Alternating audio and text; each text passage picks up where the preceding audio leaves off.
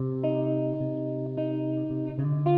fait, c'est comme ça que je le vois, c'est comme ça que je le pense et c'est pas autrement. Peut-être que l'amour est illusoire, peut-être qu'on nous ment et qu'on ferait mieux d'aller se coucher, mais j'ai pas envie de me dire que c'est ça.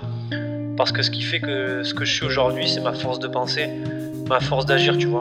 Et j'ai tellement connu la solitude que j'ai fini par l'accepter, parce que je me suis juste mis en accord avec moi-même, et aujourd'hui ça me pose plus défaut, au contraire.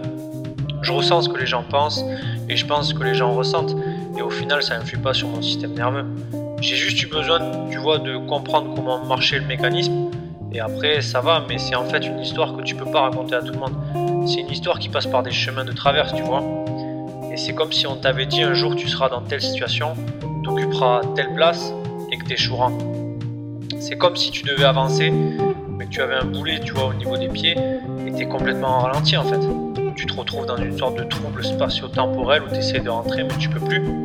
C'est pour ça que la solitude c'est compliqué. C'est dangereux et ça laisse des traces. Psychologiquement, bien sûr, ça, ça te fait mal. Ça abîme l'être humain.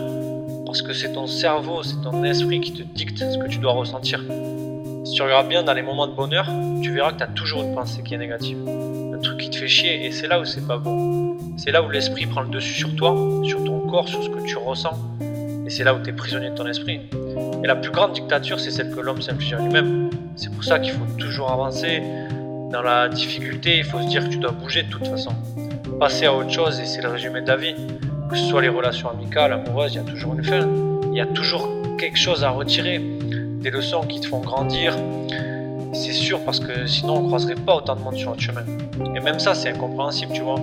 Tu croises des gens et tu peux faire ta tu peux pas et tu peux faire ta vie avec eux. Tu peux pas faire ta vie avec eux sans qu'il y ait une séparation. C'est ce qu'on nous fait croire, mais c'est un conte de fait, c'est un monde idyllique. Pourquoi euh, les êtres humains rencontrent autant de monde? On te dit parce que tu bouges et tout, mais c'est juste parce que tu peux pas t'entendre avec une même personne toute ta vie. C'est prouvé. À un moment donné, les modes de fonctionnement sont plus pareils et c'est comme ça que ça se passe. Mais au-delà de tout ça, ce qui est important dans l'amour, c'est que l'histoire elle est belle, mais il faut pas te laisser submerger par tes émotions. Pas que ton esprit puisse prendre le dessus et que tu te retrouves tributaire de cette relation. Et c'est là où les gens ne savent pas gérer parce que tout simplement ils n'ont pas appris. Et il y aura des séquelles très importantes, c'est sûr.